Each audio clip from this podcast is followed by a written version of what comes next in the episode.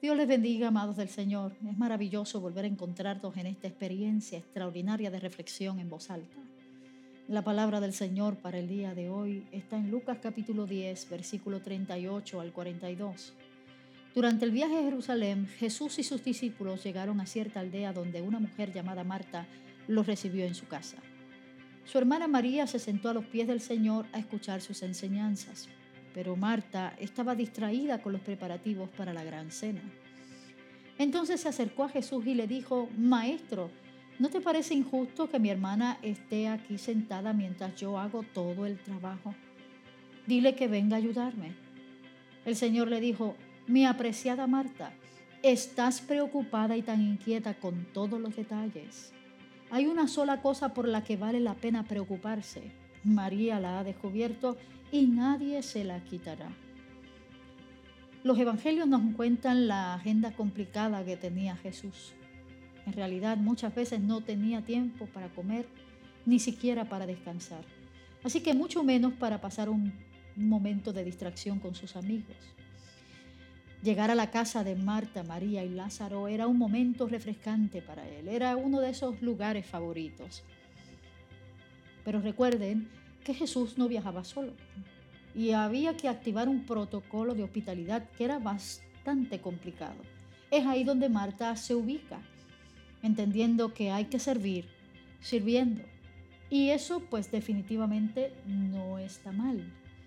Estaba respondiendo a la demanda del séquito por la bienvenida, con la bienvenida, perdón, apropiada, pero hay veces en que eso no es lo primordial. Jesús se encuentra allí visitándoles, compartiendo con ellos el café y el pan. Jesús está allí para ser fuente de agua, luz que disipe oscuros laberintos, alivio para la carga diaria. El Señor mismo, hablando de sí mismo, dijo, yo no vine para ser servido, sino para servir. Así que estaba iluminando esa residencia. Marta tenía que enfocarse Sí, había mucho que trabajo que hacer, como lo tenemos todos, todos los días. Pero hay veces en que hay que dejar a un lado un poco ese afán diario para sentarnos a los pies del Maestro para recibir lo más importante. Eso es lo que hace María. La palabra del Señor es poderosa. Cristo de manera hermosa y amorosa le dice a Marta, mi apreciada Marta, estás preocupada y tan inquieta con todos los detalles, pero hay una sola cosa por la que vale la pena preocuparse y María la ha descubierto. Y tú, mi amado y mi amada, has descubierto esa experiencia extraordinaria de encuentro con tu Dios.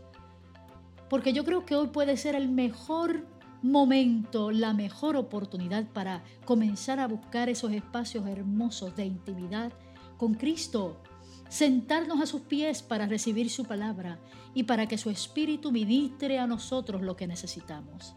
Que así nos ayude el Señor.